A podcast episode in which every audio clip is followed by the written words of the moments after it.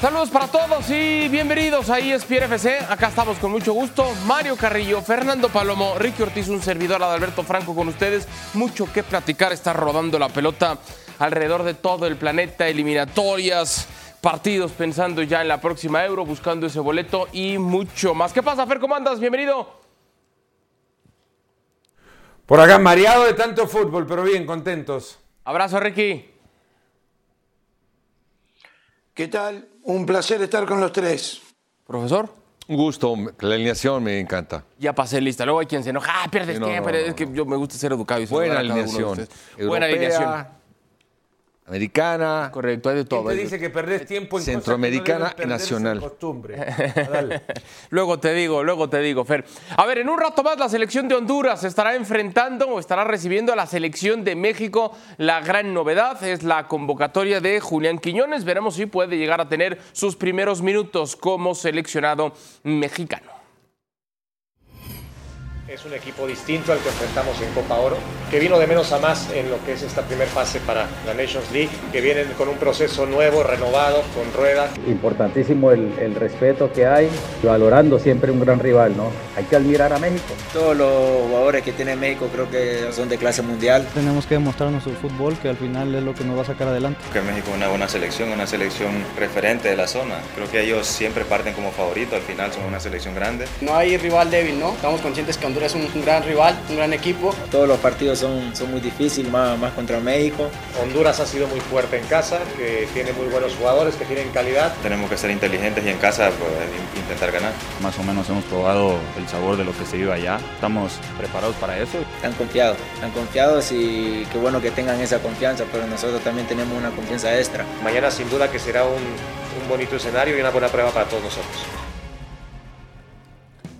Lo dice Jaime Lozano y tiene razón, será una linda prueba para el Tri. Así las últimas visitas oficiales por parte de México a Honduras dentro de eliminatorias mundialistas, lo que ha ocurrido en pantalla, los marcadores que se han dado en estos partidos. Profesor Mario Carrillo, no le voy a llamar una prueba de fuego, pero es que acá Jaime Lozano realmente solo tiene una opción y es ganar para poder conseguir el boleto a la próxima Copa América. Todo lo que no sea eso, ya saben, nosotros empezamos a hacer escándalo y crisis y demás. Entonces eso le pone algo de presión, por supuesto, a Lozano, ¿no? Siempre, siempre, siempre la selección nacional es presión. Eh, siempre jugar en Centroamérica, en verdad que es muy difícil, iba a decir otra palabra, es muy complicado, muy difícil, el ambiente es muy hostil, pero, pero históricamente, yo desde jugador, con selecciones, hasta ahora con Javier Aguirre, etcétera, etcétera, siempre nos han complicado todo. En Estados Unidos es más fácil todavía. No, no, allá es complicado todo. Por eso digo que no es fácil el partido de hoy. No es fácil, nada fácil.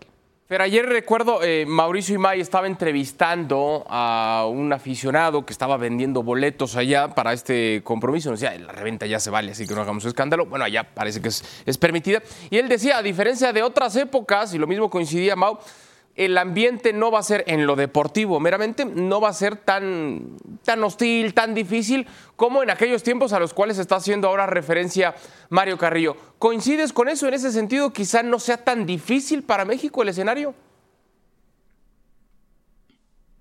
Bueno, hay que plantear qué tipo de escenario hablamos, ¿no? El escenario que rodea el partido podrá eh, mantener, yo creo que el ambiente o la sensación de, de, eh, complejidad que otros partidos han representado. El escenario ya que importa, que es el rectángulo de juego, sí me parece que enfrenta a un equipo mexicano con individualidades que superan aquellas que pueda presentar el cuadro hondureño en una transición que ha tomado mucho más tiempo del que querrían en Honduras que esto tomara, con futbolistas que no tienen el peso de otros jugadores que alguna vez vistieron la camiseta nacional de, Honduras y ante esto sí, el equipo eh, mexicano adentro de la cancha es cierto, no tiene que salir a ganar hoy porque lo que tienen que conseguir es el boleto para la Copa América y ese se consigue en dos partidos. Si es inteligente Jaime Lozano, puede ir a jugar, como ya lo he dicho antes, con la ansiedad de esos futbolistas hondureños que querrán probar todo lo contrario de lo que ahora muchos sostenemos, que esta selección de Honduras dista de lo que han sido otras eh, selecciones hondureñas. Pero el partido de afuera, ese créeme que ese no cambia. El hincha no reconoce eh, el momento de su selección particular cuando tiene que recibir a México y a México lo va a tratar igual o, o en buen tono mejor de lo que lo ha tratado en otras ocasiones. Y para mejor están eh, obviamente pensando en todo lo contrario también. Ricky, pensando en lo que dice Fer, que son dos partidos, ¿para ti tendría que ir México hoy con su mejor equipo, con su cuadro estelar? Y dentro de ese cuadro estelar, ¿tú ves a Santiago Jiménez? Sí, siempre tiene que ir con el equipo estelar. Eh, la única derrota que le pueden llegar a tolerar, entre comillas, México cuando pierde contra Estados Unidos en Estados Unidos. El resto los tiene que ganar todos, está obligado. Si no, se considera, como decías al inicio, un fracaso. Santi Jiménez tiene que ser el titular por varias razones. Una es que eh, su buen momento, aunque últimamente no ha hecho muchos goles, pero igual está pasando un muy buen momento desde el año pasado, porque es joven, porque es el futuro en esa posición para la selección de México y tiene que ganar terreno, tiene que ganar confianza, tiene que hacer goles con, con, la selección eh, y, que es el momento de él, punto.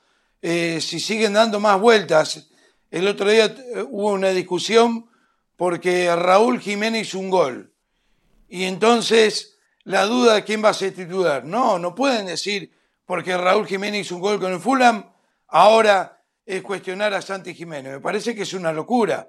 El técnico se tiene que quedar con el jugador del Feyenoord, eh, eh, darle toda la confianza y que le empiece a responder. No hay uno mejor que él como centro delantero. No sé si decir, tengo una mala noticia, pero profesor Carrillo, parece que no, parece, ¿eh? parece que no será Santiago Jiménez el titular. Sí será Jiménez, pero no es Santiago, sino Raúl. ¿Qué le parece? Bueno, ahorita... O al menos es con el que trabajó un poco más Jaime Lozano en el 11. Bueno, opinando lo que dice eh, Ricky Ortiz, yo opino exactamente igual. Y poniéndome a, otro, a otra dimensión, cuando el rival te teme, en este caso Honduras, tiene que ver a los mejores jugadores mexicanos enfrente para que le des temor. ¿Sí me explico? Aunque no haya temor. Pero no es lo mismo marcar a fulano que al máximo goleador. Tú como defensa, jugaste como defensa central a mi lado. sí, señor. Si te marcaba un jugador eh, que hiciera goles, hombre, te, lo respetas más. ¿Sí me explico? Hay que jugar con todo eso. Santiago Jiménez es el mejor jugador mexicano en la actualidad. Es el mejor delantero, tiene que jugar. Bueno, veremos cuál es la determinación que tiene en ese sentido Jaime Lozano, que regularmente no utiliza un cuadro estelar dentro de ese interés cuadra, sino que en ese 11 está moviendo las fichitas para que incluso pueda generar algo de duda dentro de los futbolistas y no se confíen y todos vayan a tope en la, en la competencia. Otro de los puntos interesantes, Fer, será ver si tiene minutos Julián Quiñones. Al parecer no sería de arranque. Veremos si podría tener desde ahora minutos viniendo desde, desde el banco. Atrás ha quedado ya, Fer, la discusión de si debería o no debería. El tipo es mexicano, está con la selección. Eso ya se acabó. Y ahora desearle lo mejor. En ese sentido, para ti, ¿cuánta presión puede llegar a tener Julián Quiñones, sabedor que estaremos muchos esperando resultados, si no inmediatos, pues, pues casi que inmediatos, ¿eh?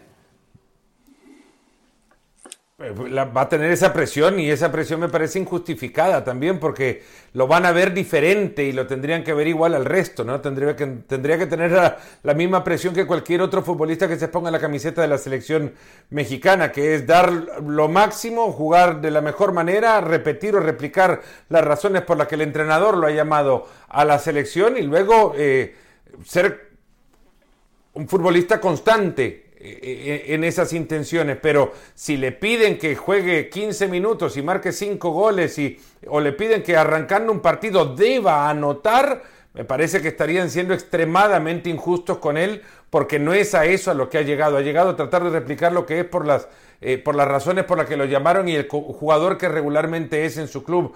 Eh, es inevitable, no nos vamos a pretender creer que, que vivimos en, en una isla de la fantasía, a, Julián Quiñones lo van a ver distinto. Lamentablemente va a haber un foco eh, más luminoso sobre, su figura. A Julián Quiñones, eh, ¿qué dije? Jiménez. Julián Quiñones, bueno, a Jiménez también lo tendrían que ver de la misma manera. Bueno, pero a Julián Quiñones lo van a ver con, con, con, mayor atención, va a haber una lupa más grande sobre él.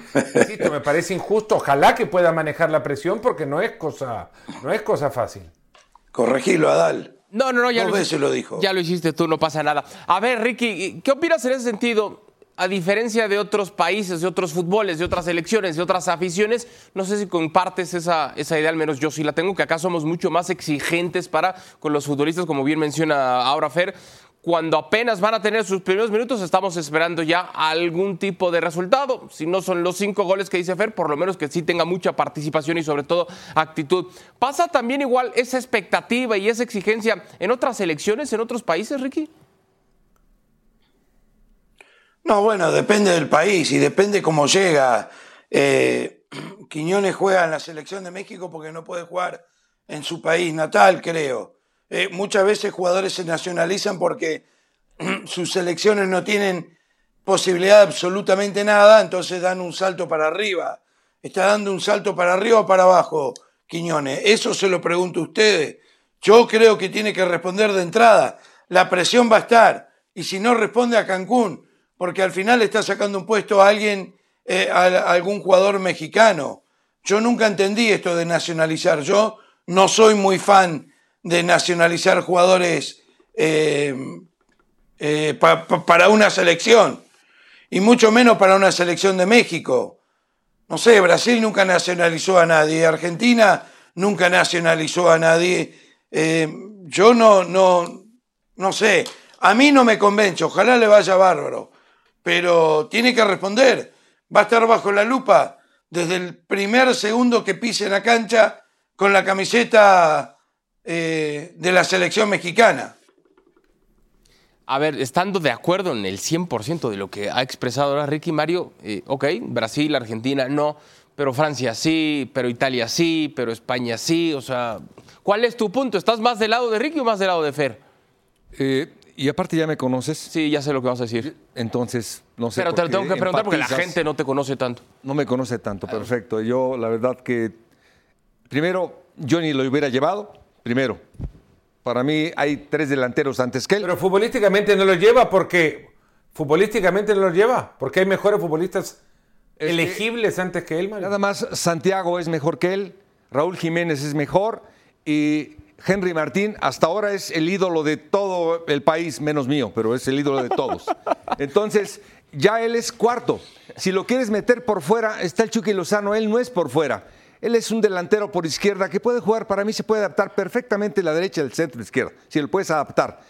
Pero ahorita no puedes tú eh, darle Fer, eh, prioridad antes que Henry Martín o antes que Raúl. Raúl juega, ok, hizo un gol en el Fulham, sí, pero Raúl juega en la Premier. Eh, este hombre, Quiñones, Ahora, viene. ya le dio prioridad, ¿no? Porque ya- le dieron porque prioridad, No pudo jugar porque- en Colombia, simplemente. Y A Henry partir de todo el revuelo que se ha hecho por su naturalización, ya a Jaime Lozano le, no le dijeron, se lo gritaron sin decir una sola palabra. A Quiñones lo tenés que poner. Porque Correcto. después de todo este revuelo y de toda la prensa que se ha tenido que comer la Federación Mexicana por, por esta decisión, compartida o no, desde donde venga la discusión, si es por lo futbolístico o por lo nacionalista, como quieran verlo, eh, al final del día, a- al técnico de la selección lo acaban de obligar a ponerlo a Quiñones. Correcto. No lo va a dejar en el banco. Después de todo lo que se ha comido Correcto. mediáticamente la Federación de México, lo deja en el banco. Sí, te iba a Fíjate, decir. El que está más peligro en perder su puesto es el Jimmy que Quiñones. A ver, Mario. Bueno, ya es otra pregunta. Decir, si lo obligaron, ah, bueno, pues ahí pregúntale entonces al Jimmy, le preguntamos. Yo te digo, yo no lo hubiera llevado. Sí, si lo tengo es el cuarto. Para meterlo es el cuarto lugar. Simplemente. Es mi respuesta. Sí, yo, yo ahí sabes, también me conoces y sabes que coincido contigo, pero Fer también tiene un punto. Ante la presión, porque recordemos, y yo lo tengo muy claro, ese discurso de Jaime Lozano donde decía que él prefería futbolistas nacidos en México y no tiene nada que ver, para que no saquemos la bandera del pasaporte y demás. Él decía que prefería futbolistas nacionales antes que considerar a eh, mexicanos por naturalización y ha cambiado completamente el discurso, lo que para mí reafirma lo que dice Fer, se lo han, si no impuesto, sí se lo han Sugerido. Sugerido a fuerzas, ¿no? Correcto. Sugerido a fuerzas. Bueno, veremos si No tiene. le han dicho nada, simplemente se, se armó todo este revuelo y lo tiene que convocar. Así. Pues sí, pero también ya lo decía el Tuca el otro día, ¿no? O sea, hay una, una lista, no física, pero existe una lista de los que tienen que estar. Y ahora, un tipo que anduvo muy bien en el Atlas bicampeón, que es refuerzo del América, que llega como refuerzo bomba en su momento y demás, bueno, pues tiene un empujoncito extra adicional para poder llegar a vestir la camiseta de la selección nacional. Yo sí creo que queriendo o sin querer, tiene una presión adicional, una presión extra, de la que de por sí ya tiene un futbolista cuando es naturalizado y va por primera vez con una selección. Dicho eso, por supuesto, insisto, le deseamos lo mejor a Quiñones y a la selección mexicana. Vamos a hacer contacto hasta el lugar de los hechos. Allá se encuentra Mauricio y Mae de cara a este compromiso. Mau, sabemos que Jaime Lozano guarda celosamente ese 11, pero ¿tienes idea de cuál podría ser la alineación que mande esta noche? Abrazo, Mau, saludos.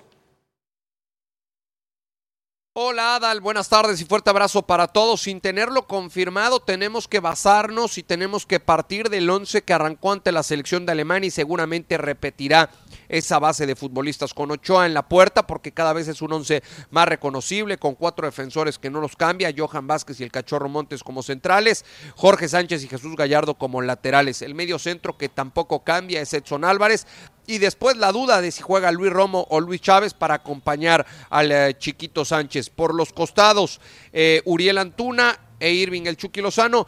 Y como referente a ataque, ahí está la duda, la duda por parte de Jaime Lozano.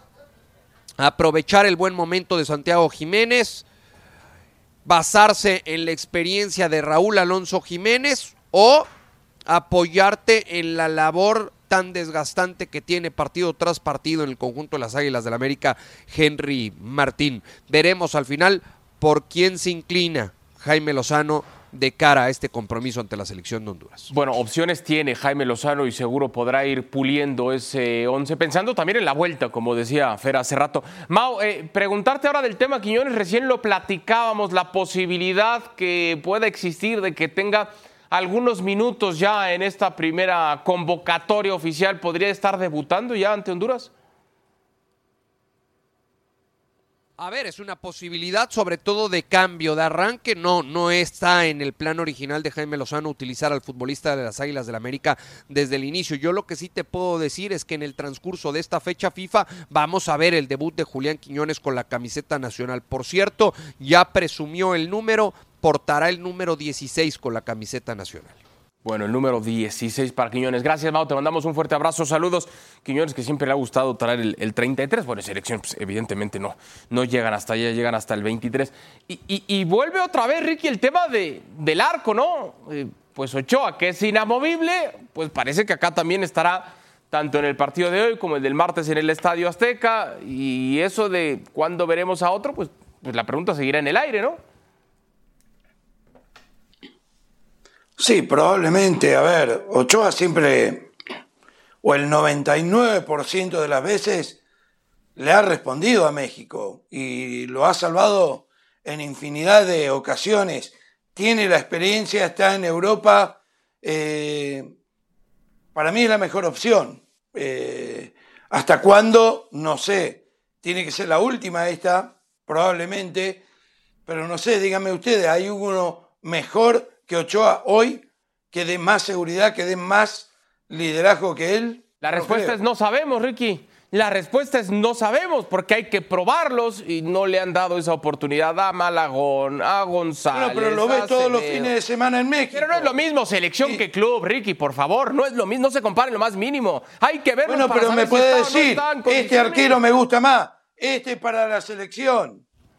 ¿Cómo que no? ¿Dónde lo ves? ¿Dónde juegan? ¿Qué van? ¿Nacen y van a la selección? directamente o pasan por un transmitir Salernitana sí. la semana pasada y Ochoa más o menos más o menos salvó al equipo en tres ocasiones. Es el que más le tiran. En todas las semanas le tiran más o menos como 500 veces enfrente. Pues es el más entrenado. Estoy de acuerdo. Por estoy sentido común es el que tiene que jugar. Uno de los goles es su culpa. Pero estoy de acuerdo con lo que dijiste. Uno de los 500 que le tiran enfrente, pues sí fue su culpa. Pues sí, pero es el que más ha entrenado. Totalmente. A ese nivel no hay uno ahorita. Ahorita, ok. ahora no hay que reclamarle a Lozano por, por poner a, Ochoa en un partido como el de, como el de ahora, ¿no? Eh, hoy sería el último día que se le reclama a Lozano. Lozano habría que reclamarle por no ponerlo contra Gana, por ejemplo. que dejó Pero- pasar la oportunidad Fer, de probar. Si falla hoy, ahí te encargo la presión para el martes. Si hoy llega, y, ojo, no lo estoy deseando ni mucho menos, yo también coincido que Ochoa es el uno y todavía hay una distancia respecto al segundo puesto. Pero si llegase a fallar hoy Ochoa, Fer, la Los presión para de el Ochoa martes. lo mm, están viendo también. ¿Cómo sabes? Desde hace años se están viendo los partidos de Ochoa, no por ver cuánto ataja, sino por ver cuando se equivoca. Eso es cierto. Y a partir de ahí ya hay un error gigantesco, En porque están mirando el partido no sin apreciar las grandes cosas que hace, sino mirando todo aquello que puede ser poco, que hace mal, y eso lo van a resaltar siempre. ¿Qué le van a ir a reclamar a acuerdo, Ochoa ahora que no sale bien? Nunca salió bien. Eso es Nunca. verdad. Si es que Ochoa parece atacar como si estuviera, como que si estuviera en pandemia todavía encerrado, pero no sale y no saldrá nunca. Es cierto. En eso tienes razón, No, profesor. y lo sabe. Y aparte, es especialista en el arco, te digo, hasta ahora. Lo que vi en Salernitana, esta semana, la semana pasada, fue algo fantástico lo de Ochoa. ¿Usted nunca le pidió que saliera? Yo lo entrenaba para que ¿Y saliera. usted lo entrenó para que saliera un Conmigo poquito? salía. Ah, profesor Carrillo. Bueno, conmigo Con, con salía. usted estaba ¿Qué apenas dejó sus de primeros hacer? días. Ahora te iba a decir algo.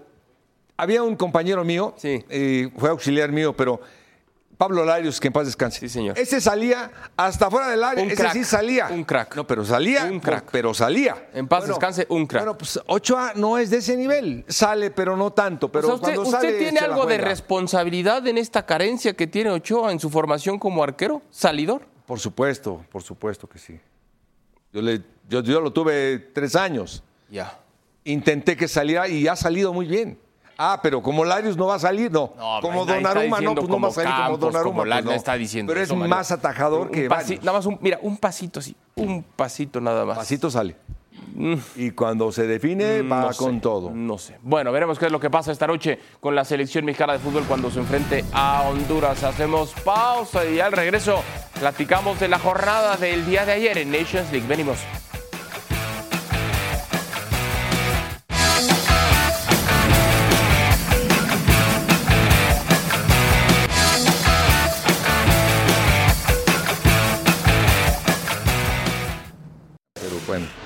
Estamos de regreso en ESPN FC para repasar lo que ocurrió en el duelo entre la selección de los Estados Unidos y Trinidad y Tobago. No voy a decir que, que golearon y que jugaron bien, por favor, Adal.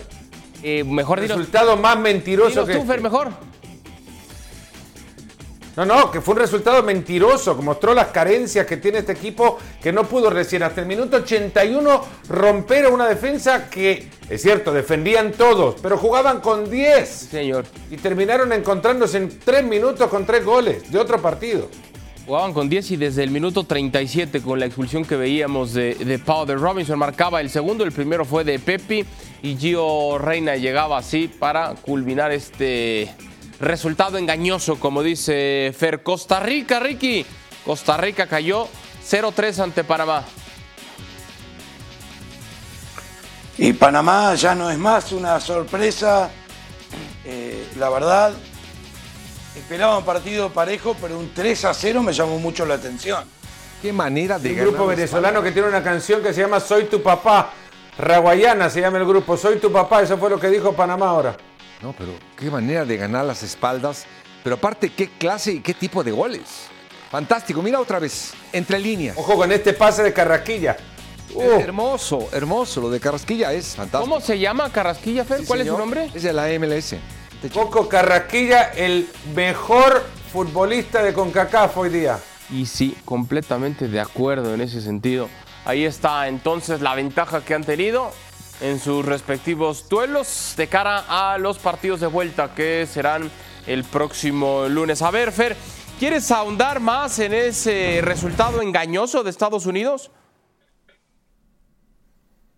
No, un partido que no mostró nada, que es cierto que Trinidad también llegó y pegó muchísimo, pero que obligó a Estados Unidos a, a, verse al espejo un poco con la cantidad de talento que tiene. No juega Pulisic, que es cierto también viene con lesión, pero no hay futbolistas que al margen de construir en la mitad, que bien lo hizo Weston McKinney, no hay futbolistas que empujen la pelota con criterio hacia el frente. Uno se pone a pensar en realidad qué hace Berhalter con ellos o por qué lo, lo- lo llevaron de nuevo a la dirección técnica de esta selección. Trinidad es un equipo con muchas carencias y no lo podían romper. ¿Qué te pareció, Ricky? No, a ver, no fue el mejor partido de, de Estados Unidos, pero al final se las ingenió para ganar eh, 3 a 0, jugando mal o jugando sin merecerlo, ganó 3 a 0, eh, faltó Wea también. Me parece que hay partidos que se, que se les complican en situaciones que no son ideales. Trinidad es un equipo, sabemos, físico, que ha venido mejorando, pero a mí dame este 3 a 0 de Estados Unidos. No, aparte, A mí me dejó conforme. No, aparte, lo dices de Wea, ¿no? Lo de Pulisic. Es decir, es fundamental para equipos así. Y si no lo tienes, sufres. No hay otro Pulisic. No hay. No, Reina no, no le alcanza. Pepi no, no le alcanza tampoco. Pero entonces, ¿cuál es la realidad, Mario, de esta selección de Estados Unidos? Porque no- nos deja sensaciones y No, no, es- hablando de la canción un- que decía Félix, soy tu papá, pues Es le ha demostrado a México equipo. que es su papá Es un recientemente. buen equipo. ¿Cuál es la realidad? La realidad es que es un buen equipo. Para mí es de respeto, de cuidado. Y hasta ahorita nos ha ganado en todo. Y no hay más. Punto. Es decir, ah, nos ha ganado en todo. Sí, es cierto.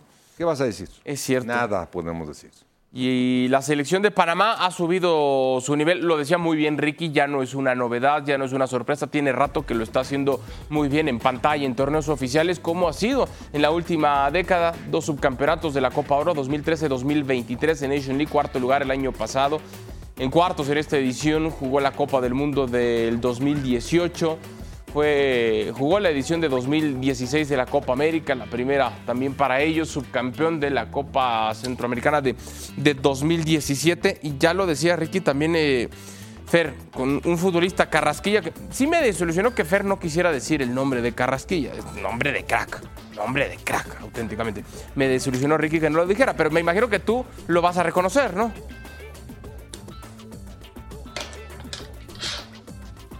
¿Qué voy a reconocer yo? El nombre de crack que tiene Sí, yo Carrasquilla. tampoco te entendí.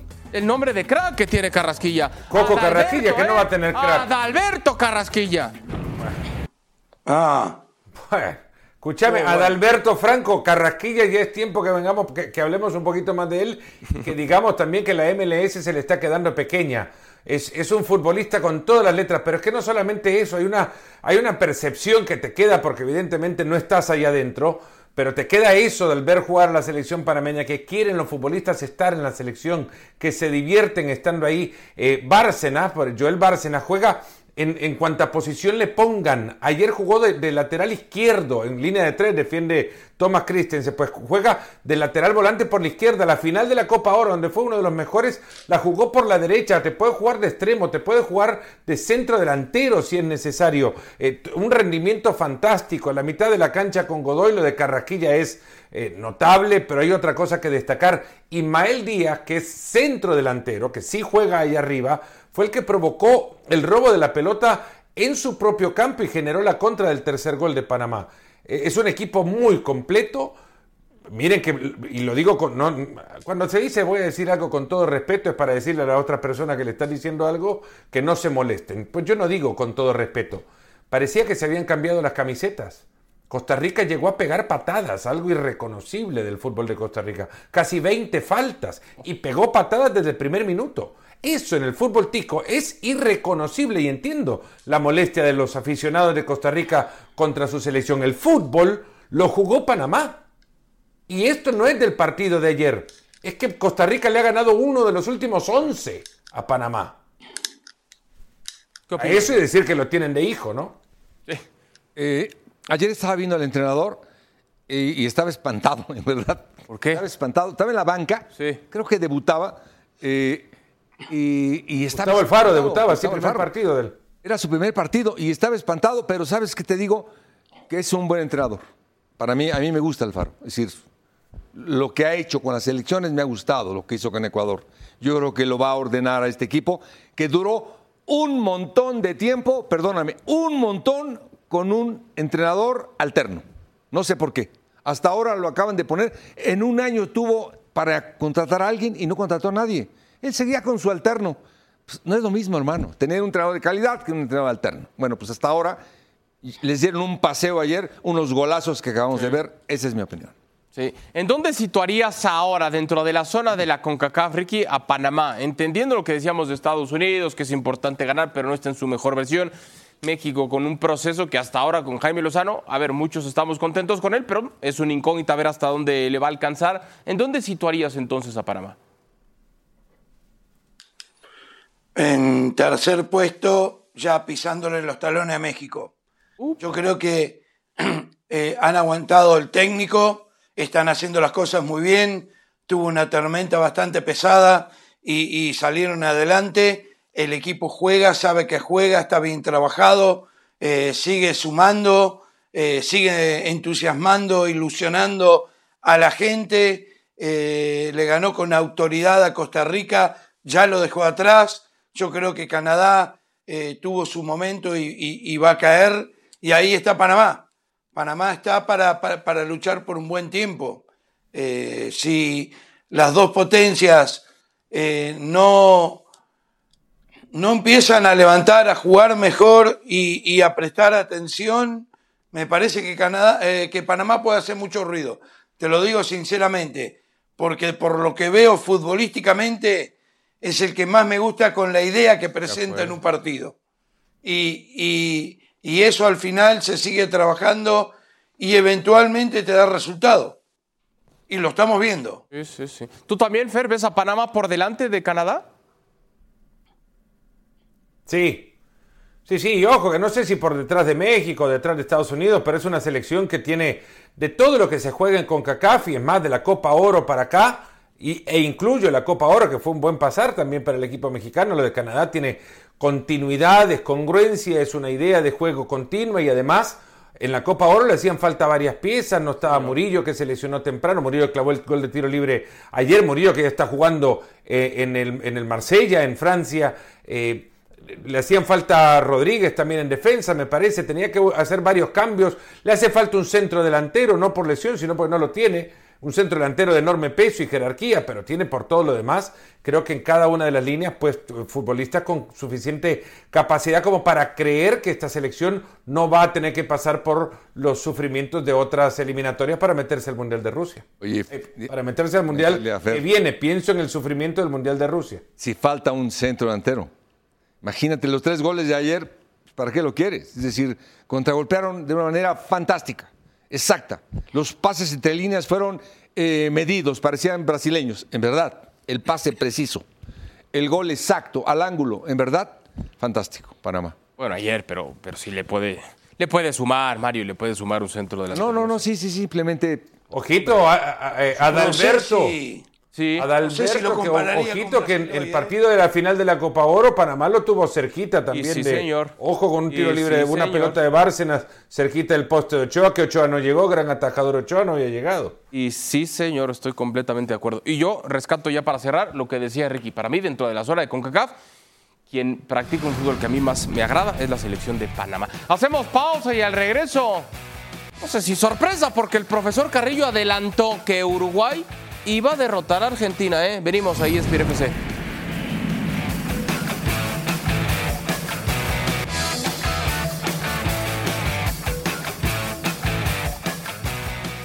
Después le metieron cinco. Repasamos distintos resultados en la zona de Conmebol. Ricky Bolivia derrotó 2 por 0 a Perú. Sí, ¿qué le pasa a Perú? Increíble. Después que se fue Careca, es otra selección. Un desastre. Primer triunfo para Bolivia. eh, lejos está. Pero bueno, eh, un poco sorpresa, ¿no? Bueno, alguien, entiendo que hay empate, pero ya alguien tenía que ganar, ¿no? También Bolivia tampoco ha sido una maravilla, ni, ni mucho menos. Venezuela frente a Ecuador, Fer, no sé si coincides, era una gran oportunidad que deja escapar Venezuela, ¿no? Sí, todo igualmente deja la sensación que este, este partido no merecía ganador, no porque fuese malo, sino porque era tan, fue tan parejo que habría sido injusto pensar en uno quedándose con la victoria, pero sí dejó escapar eh, el equipo venezolano la posibilidad de hacer algo en Maturín y quedarse con, con un mejor resultado. Habrá que decir también que la selección de, de Félix Sánchez, el equipo ecuatoriano, ya se parece mucho a lo que él quiere. Colombia le gana 2 por 1 a Brasil con doblete de Luis Díaz que- y su padre, que había sido privado de su libertad, Mario, hace unos días estaba en la grada de esas historias. Bueno, lo que, hace. Luis Díaz es fantástico. Yo la verdad que nunca lo he visto hacer goles de esta característica Y el segundo menos. Eh, ¿Cómo llega a cerrar y cómo llega a cabecear? Y Después lo motivo de su papá, que es exactamente igualito, tiene la misma cara, eh, Luis Díaz. Sí, fantástico. lo de Sí, Luis. sí, gran. eh, eh, Esas cosas que tiene el deporte, insisto. Chile y Paraguay 0 por 0, Fer. Renunció el Toto Berizzo después de este partido, una, eh, creo, demostración de dignidad. No tiene mucho Chile para eh, hacerle frente a estas eliminatorias. Habrá que decir las cosas como son. Eh, mereció salir con un mejor resultado, pero no tiene mucho el equipo chileno. Tendría que haber sido, no porque Paraguay sea menos, no, ojo, sino porque si pretenden hacer algo era este el partido para empezar a creerlo. Uruguay le ganó 2 a 0 Ricky Argentina en su casa. Sí, una clínica de fútbol. Eh, espectacular lo de Uruguay. La presión lo asfixió. Eh, la verdad que Bielsa plan- planteó el partido a la perfección. Los uruguayos a la uruguaya, eh, guapeando, poniendo el pecho de visitante contra el campeón del mundo, la bombonera. Uruguay juega de igual en todos lados. Hay que felicitar al uruguayo el partido que hicieron ayer. Así la Justo ganador. con Argentina en lo más alto se queda en 12 unidades. Uruguay es segundo con 10. Colombia, Venezuela son los primeros cuatro. ¡Ja! Brasil, que había pasado al mundial anterior caminando, está de momento en el quinto peldaño. A ver, Mario Carrillo, ¿por qué desde ayer anticipabas ya la victoria de Uruguay sobre Argentina? Porque conozco a Bielsa, eh, conozco lo obsesivo que es para marcar y lo que le hacía falta a Argentina, a esta Argentina campeona del mundo, era un equipo que lo marcara. Y me decían de Messi, y hablábamos de Messi ayer, y dije, a Messi lo va a marcar, lo va a marcar por y lo van a marcar. Pero era tan precisa la marca, eh, veían los regresos de Araujo y lo de Petri, Pietri, el, el derecho, vamos, jugadorazo el extremo derecho. Y después, eh, cómo contragolpea a Darwin, cómo le gana a las espaldas, primero a unos centrales, después entró otro central, Otamendi, y le ganó la espalda por tres metros por velocidad. El medio campo que tiene es Valverde y Ugarte, es decir, Ugarte del Paris Saint Germain y Valverde del Real Madrid, Araujo del Barcelona, después entró eh, el del Atlético de Madrid. Tiene un equipo. Aparte se adapta este sistema uruguayo a Bielsa y Bielsa a este sistema uruguayo y no había otra forma como ganarle. El único equipo que le podía ganar a Argentina era Uruguay. Por eso me atreví a hablar así. Y del lado de Argentina, Fer, eh, ¿lo catalogamos como un accidente? Es- yo creo que es un despertar, porque es un equipo que, que está muy bien armado, sabemos a lo que juega, que tiene muy buenos futbolistas, pero que ayer primero empezó a perder ya las batallas individuales y, no, no las futbolísticas, sino las de personalidad. Los futbolistas uruguayos se plantaron como está escrito en su deber ser, con total coraje y voluntad en la cancha a ejercer justamente el peso de su camiseta y de su historia. Y no se amilanaron en ningún momento, cruzaron, chocaron, llevaron el partido no al, al fútbol físico ni mucho menos, pero cuando tuvo que hacerlo le ganó a la Argentina en eso, le cerró los espacios interiores, tapó la escalada de los laterales, impidió que Argentina fuese profundo por- con los laterales y se convirtió en monótono por dentro. Y, y eso es duelo de técnico, ganado por el técnico y carente de respuestas Scaloni en el trámite del partido. Por eso es una lección. Aunque es una lección, yo también coincido en eso. Aunque Ricky también hablaba Messi al final del partido sobre una sensación con la que se quedaba y decía, bueno, a ver, estos partidos siempre han sido ríspidos, eh, muy duros físicamente, pero pedía respeto de los jóvenes de Uruguay hacia los eh, veteranos, los de experiencia. ¿Qué opinas de eso, Ricky? es que algo sucedió dentro de la cancha que a él no le gustó. Eh, yo creo que fue un momento de calentura de Messi, a nadie le gusta perder, probablemente perdió una apuesta con Suárez, le va a tener que pagar cena a 20 personas, no lo sé. El tema es que para mí Argentina necesitaba perder un partido. Eh, Argentina eh, venía ya con, con demasiados elogios, victorias sin goles en contra, eh, necesitaba un cachetazo, como decimos, para no dormirse en los laureles, que creo que es algo que quizás sucedió. Eh, No apareció nadie ayer. Pincelazo de Messi nada más. Los demás no estuvieron a la altura, pero no estuvieron a la altura porque lo de, lo de Uruguay fue fantástico. No lo dejó dar vuelta, no lo dejó recibir la pelota. Jugaron de contragolpe a la perfección. Eh, pegaron cuando tenían que pegar, metieron pierna fuerte cuando tenía que meter. Es un equipo que está con un gran técnico, muy bien dirigido y con jugadores de mucha calidad. Ricky, la O sea, jugada, la jugada para mí de Viñas. Uruguay pasa a ser La jugada de Viñas, Ricky. todos. Lo que hizo, lo que hizo Viñas, todos. dices, caray. Impresionante. Impresionante. A mí, a mí no me gustó, ya para cerrar. Yo creo que, que Uruguay va a dar mucho que hablar, ¿eh? Mucho. le Le ganó a. Argentina y a Brasil. A mí no me gusta esa, esa jugada entre Rodrigo de Poli y Araujo. A mí sí ahí me queda un sabor muy amargo. En la intensidad también hay que tener el mismo respeto que estaba pidiendo Lionel Messi. Hacemos pausa y venimos para hablar de la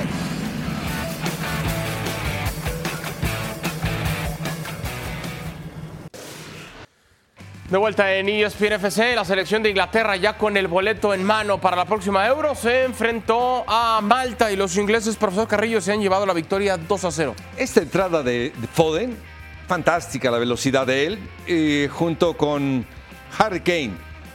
Y aparte, por la izquierda, tienen a este hombre, la velocidad que tienen los ingleses, tienen una delantera fantástica. Yo creo que los jugadores que tiene Inglaterra, ¿qué le hace falta a este equipo? Eh, armonía, portero, un portero. Sinergia, armonía, no. Pickford es buen portero. Es muy buen portero. Pickford es fantástico. Yo creo que Un poquito necesita mejor no le caería mal. Mire ¿eh? qué, buen, qué bien, qué bien jugó Inglaterra, ¿vieron? Ah, fantástico el fútbol de Inglaterra. No sé, para mí sí La tenés con los arqueros, Adal.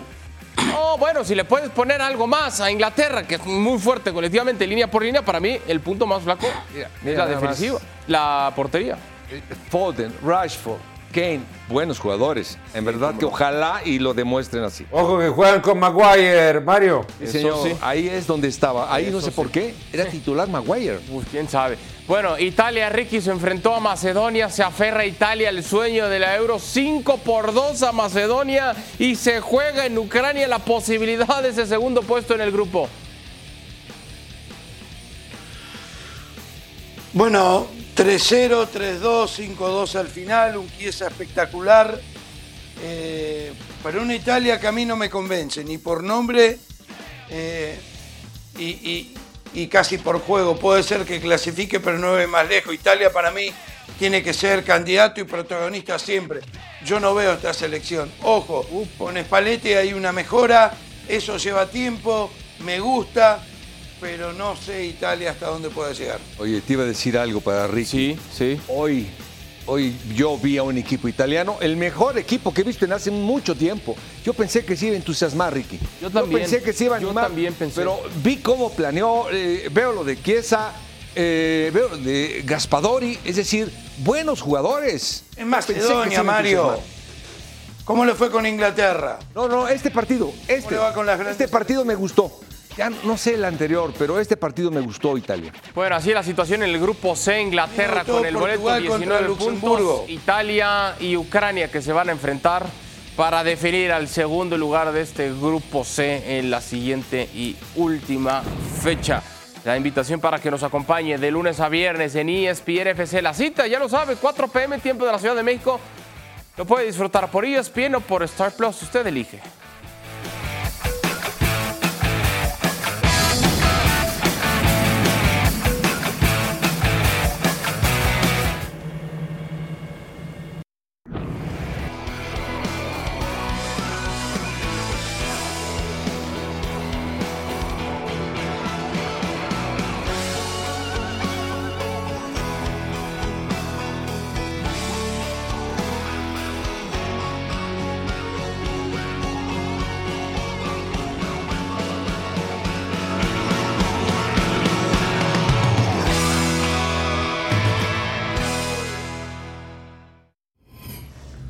La invitación para que disfruten del duelo en el play-in Atlético de San Luis se estará midiendo con el León el próximo jueves 23 de noviembre a las 6:50 pm, tiempo de la Ciudad de México, por ESPN y por Star Plus.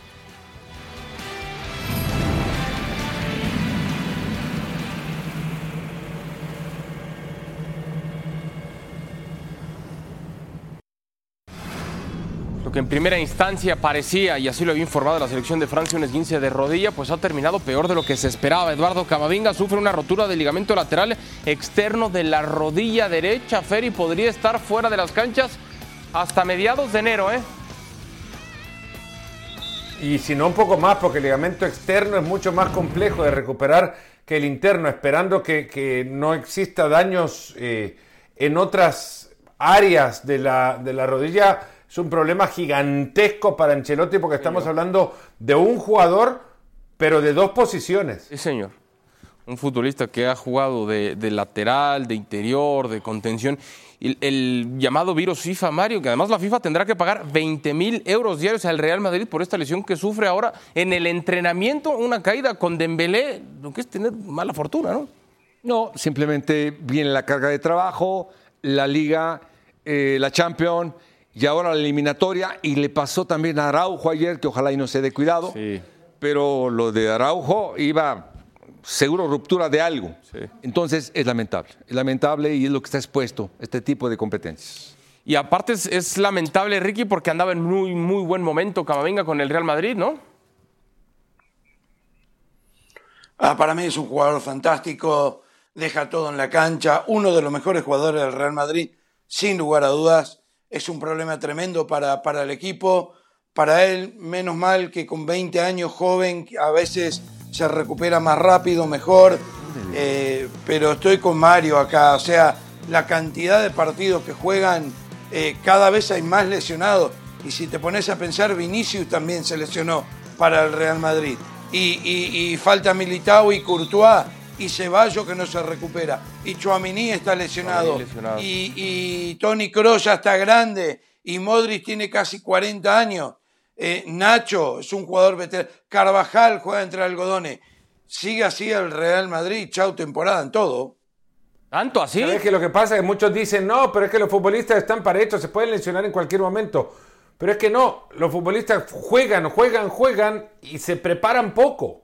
Y al final del día terminan eh, preparando poco su estructura para poder. No es que una caída no, no le puede pasar a cualquiera, le puede romper en cualquier momento y esto es circunstancial, pero las lesiones musculares que se ven con mayor recurrencia vienen porque el, estructuralmente el cuerpo no tiene tiempo para recuperarse y preparar de nuevo.